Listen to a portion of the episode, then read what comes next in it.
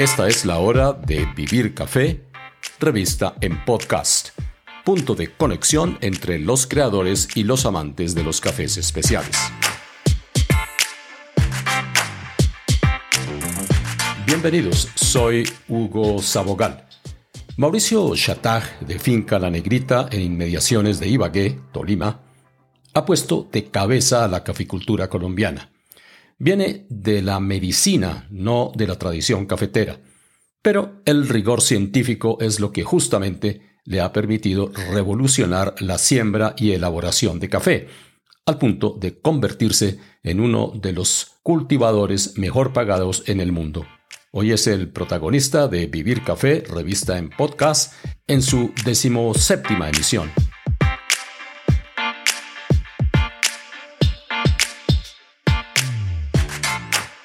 Mauricio Chatag es eh, médico radiólogo especializado en oncología. Durante 20 años trabajó en el área de la salud, antes de emprender estudios de posgrado en Administración de Negocios que lo llevaron a obtener un MBA en la Universidad de Miami. Su trabajo de grado giró alrededor de la creación conceptual de tiendas de café, que hizo realidad. Tras ingresar por esta vía en el mundo del café, comenzó a hacerse muchas preguntas sobre el estado de la caficultura colombiana, lo mismo que de sus falencias y posibilidades. Y así fue como concibió un proyecto transformador. Permanentemente vive en función de desarrollar nuevos planes y ejecuciones que se traducen en estilos de café buscados por los principales comercializadores de alta calidad en el mundo. Es eh, quizás el mayor experto en variedades exóticas que hay en Colombia y el principal propulsor de procesos también exóticos en origen. Empezamos nuestra conversación haciendo un eh, breve recorrido de lo que fueron sus comienzos cafeteros. En el año 2000 hice un, eh, un MBA, una maestría en administración en la Universidad de Miami y era esos semipresenciales que dura dos años, cada mes iba una semana, diez días, y durante ese periodo tuve que desarrollar un negocio. O sea, aparte de como graduarte de la maestría, es, hombre, vamos a ir desarrollando un negocio en todos los puntos que tiene. Entonces, economía, microeconomía, contabilidad, mercadeo, bla, bla, bla, todas las cosas. Y entonces desarrollé para esa época, finales del siglo pasado, principios de este, el negocio de tiendas de café, del cual fuimos pioneros en Bogotá con tal vez Oma, y de pronto algo Café Quindío, en unas tiendas de café que llamaban Café Tostión. Vendimos mucho café en lineales, en supermercados y toda la cosa. Pero entonces en ese trasegar por el mundo de, la, de los cafés, no de especialidad, pero por lo menos cafés buenos, que tratábamos de tener un café muy bueno en las tiendas, eh, me di cuenta que el, el café de Colombia había como perdido rol protagónico en el panorama mundial. Eh, yo me alcanzo a acordar que subía al café y salía el presidente de la República, en, tal vez hasta en blanco y negro, hermano, y decía que el café ha llegado a 5 dólares, que teníamos plata por todos lados. Era una economía cafetera. Veía yo a través de esos 10, 15 años antes de decidir a meterme como caficultor que habíamos perdido terreno y que ahora los mejores cafés eran Panamá y Guatemala y Costa Rica. Y entonces decidimos eh, con mi esposa construir un proyecto nuevo basado científicamente. O sea, la tierra no, yo no la heredé porque yo no soy tercera o cuarta generación de caficultor, soy segunda generación de médico. Entonces yo busqué la tierra que se acomodaba a lo que yo había leído para eso. Y así fueron las variedades y así ha venido siendo esto. Empezamos ahora en mayo hace nueve años, o sea, en el 2012 compramos la tierra. Como dice Mauricio Chatá, él es segunda generación de médicos, de manera que su ingreso en el mundo del café fue para él una total novedad, así como el descubrimiento de las prácticas habituales y ancestrales en la caficultura colombiana. Así que no tuvo más remedio que echar mano de su formación médica y científica y dedicarse a investigar para sacar su proyecto adelante. Pues primero que todo es un cambio 180 grados de lo que se viene haciendo en la caficultura colombiana. Es que a mí me golpeó algo. Yo ya había escogido las variedades. Eh, la finca de nosotros queda en el cañón del Conveima, a escasos 12, 14 kilómetros de Ibagué. Entonces fui al comité de cafeteros del Tolima y les pedí el favor que me auxiliaran en el montaje del, de la parte de beneficio. Y estos tipos terminaron montándome un elefante blanco que hoy en día sigue siendo un elefante blanco porque no se usa. Y el señor que me cuida la finca en ese momento había sido cafetero de toda la vida. Cuando lo veo que empieza a salir el primer chisteo tres años y medio después, porque mi finca se demora casi cuatro años en producir una mata de café, y veo que el señor coge y lo empieza a morder y le mete la uña. Yo le digo, oiga, Luchito, ¿usted qué está haciendo? Ah, doctor Mauricio, estoy determinando si ya está seco. Dice, sí, sí, sí, esto es así. Efectivamente, entonces yo dije, upa, momentico, como, pa, cachetadón feo, salieron a volar los dientes y yo, uy, pa, ¿cómo así? Esto no puede ser. Entonces, inmediatamente me voy, empiezo a conseguir toda la literatura, me lleno de todos los equipos de medición posibles, veo que la humedad tiene que estar entre 10 y 12% y que hay equipos para medir la humedad y que aunque no lo creas, la muela de Luchito y la uña de Luchito te da 11%. A eso sí no hay lugar a duda. El tipo tiene calibradas las muelas y las uñas. Eso no le cabe lugar a duda. Pero de ahí a que sea un trabajo bien hecho, no. Y entonces no me detuve solo en la parte de, de leer acerca de café, de cómo es la curva de tueste y la reacción de mellar y por aquí, por allá y cómo se debe fertilizar, sino entonces ya me fui más a lo que es de mi propio, debajo de mi piel, digámoslo así. Entonces he estudiado microbiología, bioquímica, termodinámica, todo lo que se puede aprender para mejorar esto. Tito terminó saliendo porque él ahora trabaja conmigo en otras cosas y me llevé un señor que me ayuda de Montenegro, Quindío, el mono. Los que han ido a la finca, espero que nos visites muy pronto cuando ya haya pasado un poquito estos bloqueos y la pandemia, tienes que irnos a visitar. Pero entonces Andrés si era Montenegro, pues imagínate, mi hijo, y toda la vida lo mismo, con la uña y eso, y todo al principio fue difícil cambiarle a él la forma de ver y entonces el tipo decía, este médico rolo que me va a enseñar a mí. Ahora él vive feliz y es un tipo brillante y afortunadamente conseguí un Sancho excelente porque el tipo copia, pero es difícil, es difícil convencer a la gente. Yo he estado involucrado en una cruzada personal de la cual no recibo ritos ninguno y trato desde pagar yo todo, conseguir quien me pague los gastos de ir. Hemos montado conferencias de toda clase de complejidad y la más sencilla que le muestro a los caficultores más bajos es, oiga, por favor, la las manos. o sea, desde ahí arranca, desde esa pendejada. Y tú te podrás imaginar cuando eh, va el cogedor a la, arriba y al señor le dan ganas del número uno o el número dos, pues él no va a bajar media hora desde el tajo hasta el baño, sino ahí mismo en el lote. Y esas manos quedaron untadas de, un microorganismo que no nos gusta, que se llama Escherichia coli, por ejemplo. Entonces esos cafés medio los lavan. No, no, no.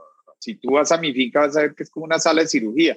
Se esteriliza el café con una dilución de hipoclorito de sodio y de ahí para adelante todos con guantes, con tapabocas, con toda esa cosa. Entonces es difícil cambiar la gente en su concepción eh, ancestral de más de 100 años. Tampoco fue fácil para Mauricio Chatá conseguir la finca o el lugar donde quería plantar sus variedades especiales para lograr el objetivo de convertirse en un productor de alta calidad. Consiguió el lugar, como dijo, cerca de Ibagué y allí estableció Finca La Negrita. La Negrita porque es la manera como él afectivamente llama a su esposa. Es un lugar que tiene unas condiciones eh, de altura, de suelos y de climatología que le ha permitido paso a paso ir consiguiendo los objetivos de obtener cafés de alta recordación.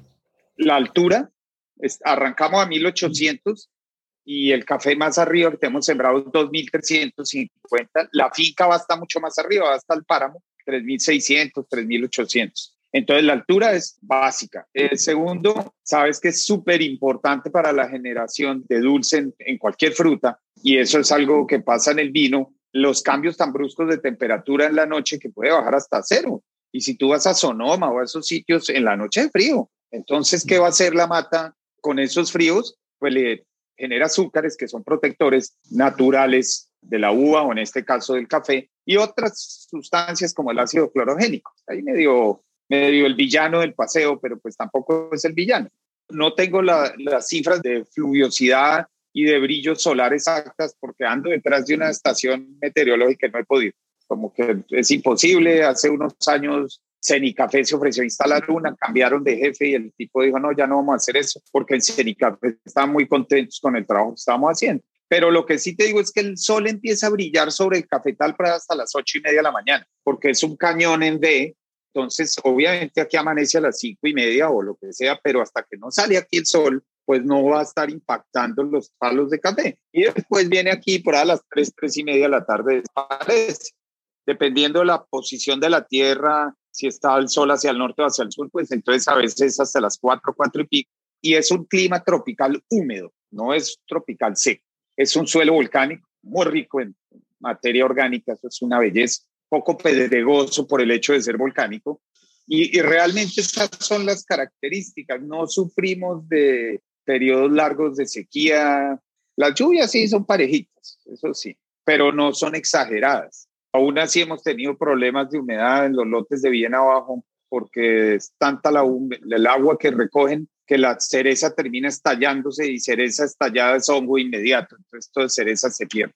Pero eso es el terroir de esa finca. Sin duda alguna, la ubicación de Finca La Negrita ofrece unas condiciones excepcionales, como acaba de describir Mauricio Chatá. Pero también le he pedido que se refiera a otro tema no menor. Uno es su dedicación a trabajar con variedades así llamadas exóticas, pero más aún procesos exóticos. Así nos cuenta. Bueno, es que lo bueno de tener variedades exóticas, todas son variedades.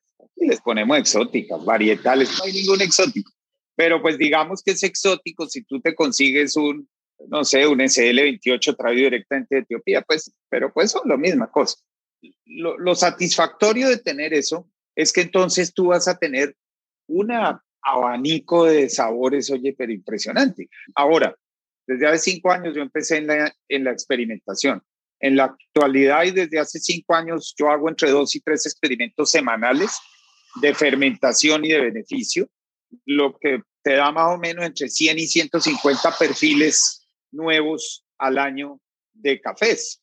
No solamente te hago solo con el geisha, por ejemplo, no, yo puedo hacer el experimento con un borbón y ya entiendo qué es lo que está pasando a través de ese experimento con los cafés y sé que voy a ganar cuerpo, dulzura, voy a ganar eh, sabor eh, prolongado, permanencia en boca, lo que quieras, o más chocolates o más no sé qué, con el proceso. Eso sí, nunca lo he hecho, no lo voy a hacer.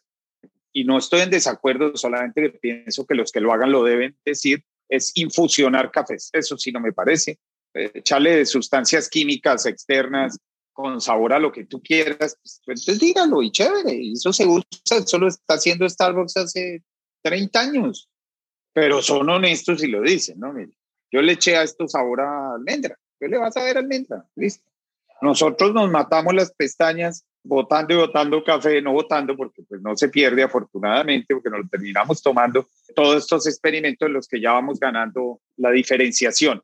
Pero ante todo lo bueno de tener tanta variedad es que la posibilidad de sabores y de olores es infinita.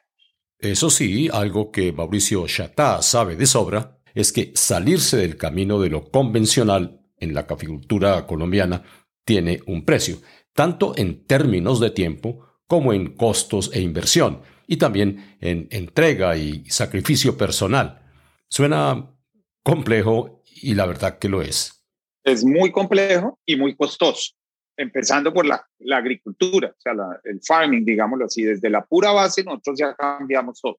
Entonces, cuando yo empecé, me dijeron, tanto conocedores como no conocedores, en café, amigos, agrónomos, todo, el café se abona tres, cuatro veces al año. Y entonces yo me puse a pensar como médico y dije, porque esto es una anécdota que cuento, le digo, oiga, pero si uno desayuna, almuerza y come, y en una tempiencito para en la mitad a las 9, 10 de la mañana. Entonces, porque al café lo dejan tres meses sin comida? Por Dios, eso tiene lógica. Entonces nosotros, empezando desde ahí, cambiamos todo. Entonces nosotros abonamos 10 veces al año la misma cantidad de comida, pero fraccionada, como comemos los humanos. Y de ahí en adelante, pues todo es diferenciado y, enfocado científicamente. Es muy costoso, es muy demandante y hay que ser muy estricto porque yo le llevé uno de los cafés cuando empecé a hacer todas estas locuras a amigo mutuo tuyo y mío, eh, Alejandro Cadena. Y él fue y cató y me dice, hombre, esto está muy rico, Mauricio, lo felicito.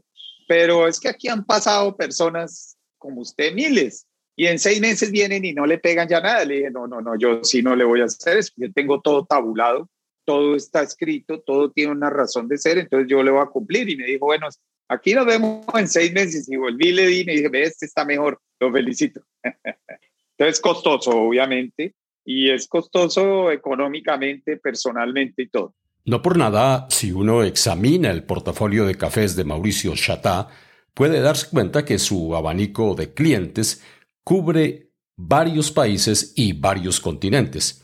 Incluye grandes nombres dedicados a la comercialización de cafés de lujo como Mary Coffee, Stamptown Coffee, The Coffee Roasters, Pratt Mary Coffee y muchos más se lanzan y se agotan en poco tiempo y valen lo que pesan, lo que impide que estos cafés puedan ofrecerse en el mercado colombiano.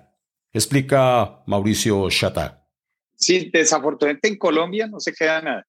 Estamos haciendo, tratando de hacer los primeros pinos con alguien, eh, no quiero mencionar el nombre por ahora hasta que no se dé el resultado, pero en Colombia desafortunadamente no se queda nada. Todo se va porque Afortunadamente y gracias al trabajo de nuestros aliados exportadores, el café está prevendido la mayor parte. Y eh, voy a ser honesto, el, costo hace un poco difícil que esos cafés se queden en Colombia. Y, hablando un poco de costo, porque todo el mundo quiere llegar a vender cafés costosos, todo el mundo. Nadie quiere, no, si estoy feliz vendiendo a un dólar, no, tipo el carajo. Cuando a mí me han ido a visitar caficultores, dicen, uy, pero mire usted, por ejemplo, yo, el proceso de secado Hugo, siempre se, nosotros nos demoramos entre seis y ocho semanas, dependiendo de la temperatura también. Pero todos los días los cafés se revuelcan y todo y se seleccionan a mano. Y si es en pergamino, cualquier pergamino que esté medio roto o algo, va para la caneca. Cualquier cereza de seca que no tenga el colorcito o algo así, va para la caneca. Entonces es un cambio de mentalidad muy difícil para el productor y para el comprador. Porque entonces yo le digo al comprador, porque me dice, oiga, está como, como caribeño, como dicen en Colombia. Yo le digo, pero venga a ver el proceso, cate el café y usted se da cuenta por qué vale. Eh, ahora, la producción de una finca de esa altura es muy bajita. Yo creo que el promedio en Colombia en el Quindío debe ser hasta casi 800 gramos por mata. Yo ojalá diera 100. Mm. o sea, una mata a esa altura da 100, 150 gramos. Y como la peluqueo tanto la masa, porque todo lo que no me gusta da para la caneca, entonces es muy poquito lo que termina saliendo al final. Y desafortunadamente no ha habido mucha posibilidad de que se quede en Colombia. Como te digo, estamos explorando una opción con un tostador que me parece muy interesante, pero todo se va para afuera. Y afortunadamente hemos ido adquiriendo nombre y nombre. Ahora pues ni siquiera los busca uno, sino lo llaman. Oiga, quiero comprar su café una empresota de esas monumentales americanas o europeas o japonesas y, uh, carajo, no puede ser. y también desde hace algún tiempo, los cafés de Mauricio Chatá forman parte del kit profesional de baristas que participan en los concursos internacionales. La pregunta obvia es, eh, ¿ese café que está destinado a los concursos internacionales es muy diferente del café que uno se prepara en casa o que se toma en una tienda? Sí, claro, eso lo llamamos cafés de competición y hacemos eh, series específicas de cualquiera de las variedades en lo que llamamos, por ejemplo, Geisha Competition. Y claro, están completamente diferentes. Primero, es un proceso mucho más intenso. Y segundo, ahí sí nos esforzamos en que haya un, un descriptor que sobresalga porque eso es lo que los jueces en un concurso de barismo, en un concurso de filtrados o algo van a... Porque el tipo se para ahí, hace toda su presentación muy bien, muy sólida, y entonces dice, bueno, van a probar este expreso que les acabo de hacer y yo le encuentro chocolate, frutos rojos y vainilla, por ejemplo. Y entonces los jueces lo catan.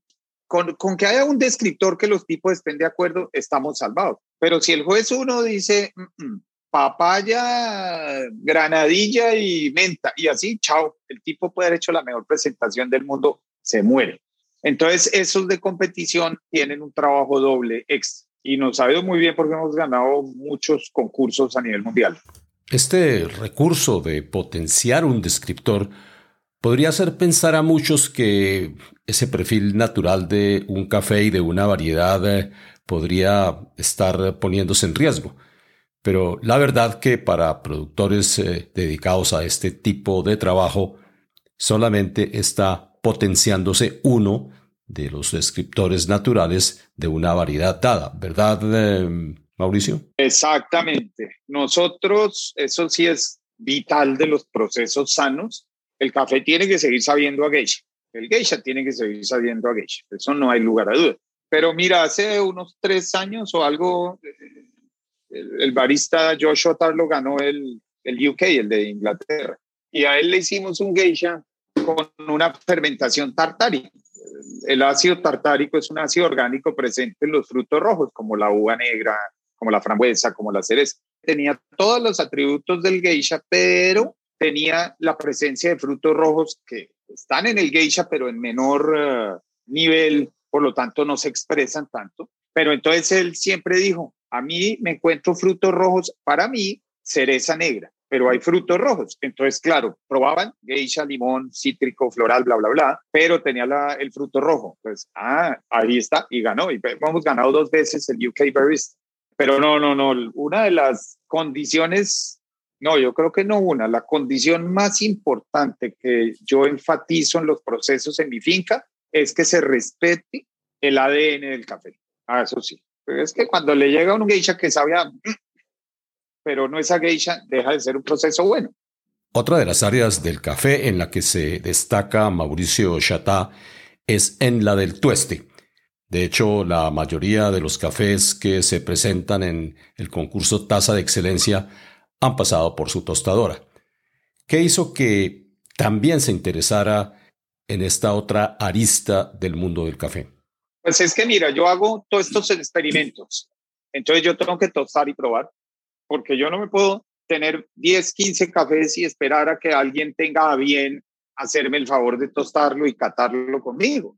Que obviamente siempre busco que alguien compruebe lo que yo estoy eh, sintiendo, pero yo tengo que hacerlo. Entonces yo me decidí a aprender a tostar y como todo lo he hecho en mi vida, porque a mí me fascina el estudio, pues entonces obviamente me he leído cuánto libro hay y de cuánto curso ha habido, voy de tueste. Siempre ya ahora tengo una experiencia muy amplia, tienes toda la razón, llevo cuatro años siendo el tostador oficial de la tasa de la excelencia, pero estoy seguro que hasta el más eh, novato de los tostadores tiene algo que enseñarme. Entonces, obviamente voy a todo lo que puedo y oigo a todo el que puedo, pero eh, piensa que más o menos la gestación de un grano de café son ocho meses, más procesos, más todo, pongámosle diez, más mientras se trilla, lo, lo suben en un barco y todo, ponle 13 meses, llegó al tostador en Hong Kong. Ese señor en los siguientes 8 a 10 minutos se puede tirar todo, hermano. Todo, todo, todo el trabajo se acabó en 10 minutos. Entonces yo sabía que yo tenía que aprender a tostar, pero diga, esto está bueno. Entonces, no, parte de, de lo que insisto en que se debe cambiar la forma de que los cafeteros produzcan su café es que aprendan a catar no tienen que ser Q-grades, pero aprendan a probar su café y tengan equipos de medición de la humedad, del pH, eh, para medir grados Brix. Todas esas cosas tienen que aprender. No es fácil y es un proceso largo y costoso, pero pues es que nada más rico uno sentarse y pues este geisha sí me quedó espectacular. Si uno quiere tener un asomo al trabajo de alta especialidad y precisión que está realizando Mauricio Chatá desde su finca la Negrita en Ibagué, Tolima, es vital acercarse a un nuevo producto que ha desarrollado para sus clientes especiales, y es hacerles cafés a la medida, es decir, parte de una misma materia prima y va adaptando los lotes que se despachan a esos clientes en función de las necesidades y de los estilos que esos clientes tienen en sus respectivos mercados. Así que le pregunté a Mauricio Chatá que nos eh, describiera los detalles de este último proyecto, que es como ir al sastre y mandar a hacer eh, el saco, el pantalón y la camisa a la medida del cuerpo de la persona. Claro, la idea inclusive es que en un momento llegaremos a que cada cliente tiene su propio perfil. Cada uno tiene como sastre, como lo dijiste, le queda la camisa y el vestido y todo perfecto. Y yo trato de no enviarle prácticamente nadie repite en el mundo un perfil similar, prácticamente nadie. muy poco, casi nada. Pero esa es la idea, que, que a ti te llegue al corazón porque tú eres el que lo va a tostar y lo va a servir en una tienda y no hay como que transmitas al cliente que está enfrente del mostrador. Esta vaina me le hicieron a mí, esto se lo estoy dando a usted porque esto es el café que me parece delicioso, que este señor me lo hizo. Entonces yo llamo Tailor Made Coffees, o sea, hechos a la medida. Sí. Pero Chata no se detiene en estas variables. Hay ocasiones en las que hace un café especial para un solo cliente que nunca se vuelve a repetir. Y para entenderlo, cita un ejemplo específico. Hace un par de noches recibí un pedido muy bueno de, Corea y el, señor de allá es un señor que ha ganado muchos campeonatos de barismo y todo, y él me pidió cinco cafés que no les he hecho sino a él. Ese sí no los ha probado nadie, porque él me pidió. Él vino, cató, y entonces me dijo, oiga, pero a mí me gustaría que este borbón rojo tuviera como burbujeante. Entonces le hice un borbón rojo que es frisante, digámoslo así y el geisha lo quería tal forma y la laurina, entonces él tiene sus cinco o seis perfiles, son de él. Y para un eh, cultivador eh, médico como Mauricio Chatá, pesa mucho el tema del medio ambiente y de la relación con las personas eh, que lo acompañan. ¿Qué nos puede agregar sobre estos dos puntos que son frecuentemente mencionados incluso por sus propios clientes? No, eso, eso para mí es lo más importante.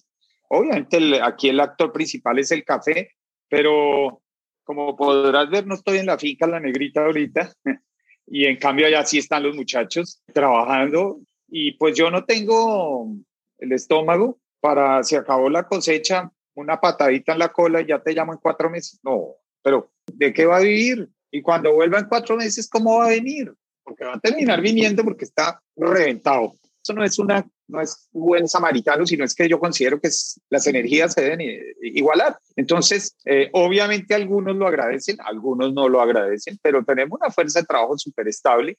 De todas maneras, tenemos que traer a veces refuerzos. Por ejemplo, ahora estamos sembrando mucho, entonces trajimos refuerzos. Y en la parte ambiental, pues oye, eh, la historia inicial de la finca es que mi esposa un día me dijo, como en el 2010, ay, esto aquí se va a acabar el mundo, yo quiero tener una finquita autosostenible. Y le dije, bueno, compremos una tierrita. Cuando estaba buscando la tierrita autosostenible, nosotros estábamos metidos en el negocio café, alguien del Tolima se gana la competición en Colombia, no sé si en ese momento era la tasa de la excelencia o qué, entonces ella me dice, mire, en Tolima he ganado, y le dije, ahora sí va a tener finca usted porque vamos a poder montar finca cafetera. Y pura casualidad hoy que estamos teniendo esta charla tan agradable, quedó ya instalado, funcionando y autorizado por Celsia, que es la empresa de energía del Tolima, los paneles solares. Entonces, tenemos ya generación fotovoltaica durante el día, en la noche no, de toda la necesidad de energía en la finca. Además de eso, nosotros somos orgánicos, aunque no estamos certificados orgánicos, pero yo no uso sino abonos orgánicos.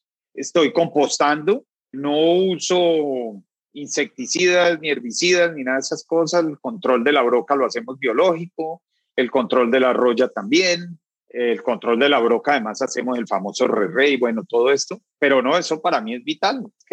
si tú coges la tierra y la acabas, se te acaba el negocio, fácil.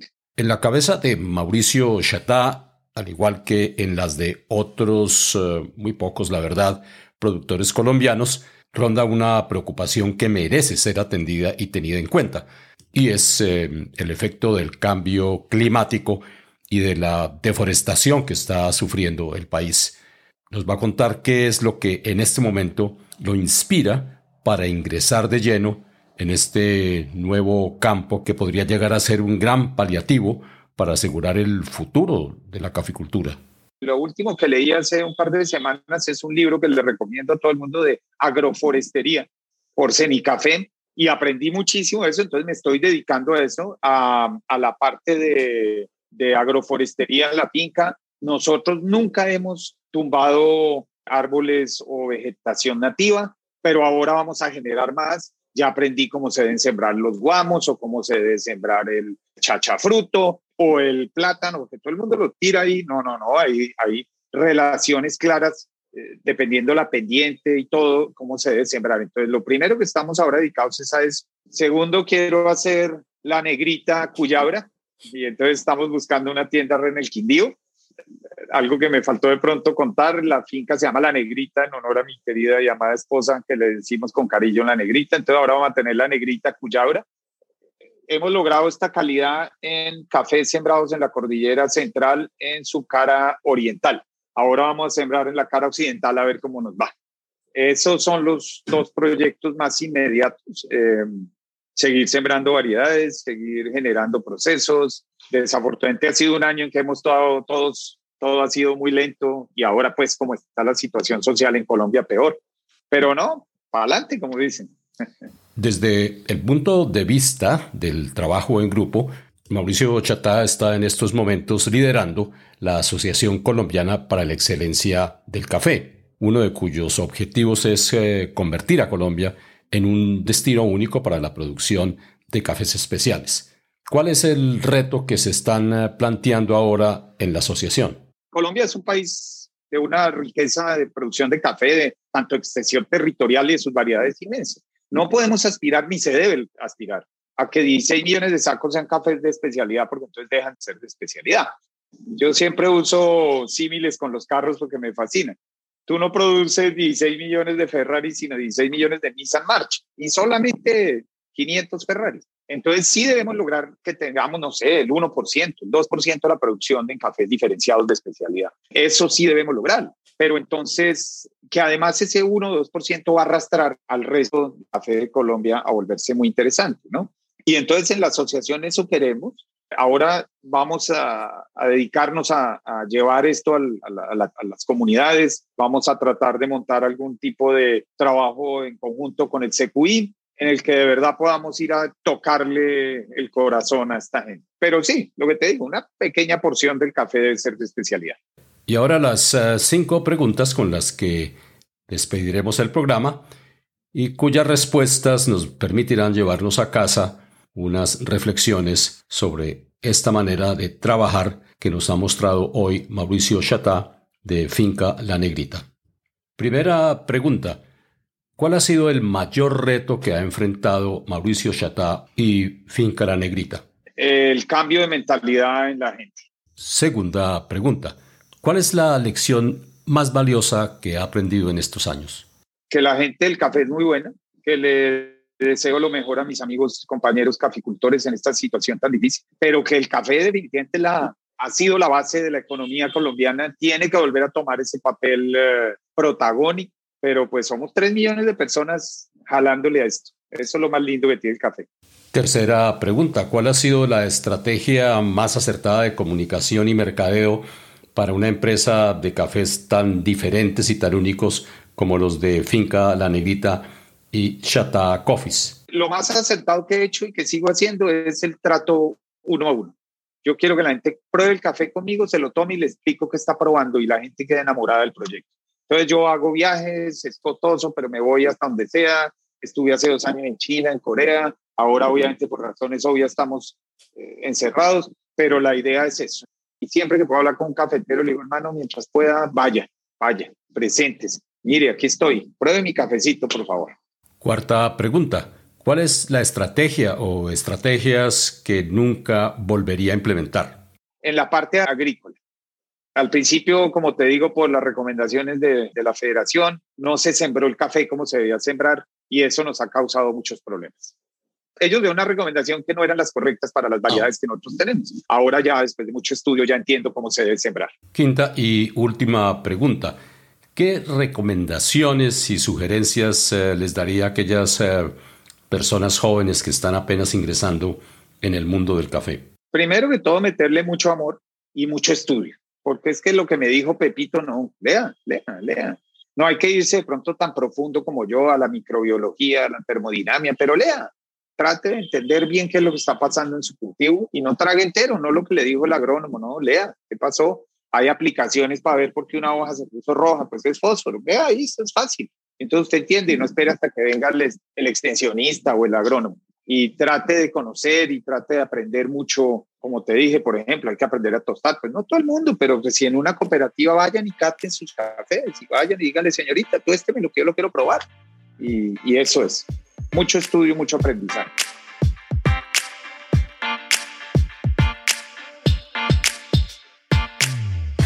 Muchas gracias a Mauricio Chatá por haber compartido con nosotros sus conocimientos y sus experiencias alrededor de un caso único en la producción de cafés especiales elaborados en Colombia.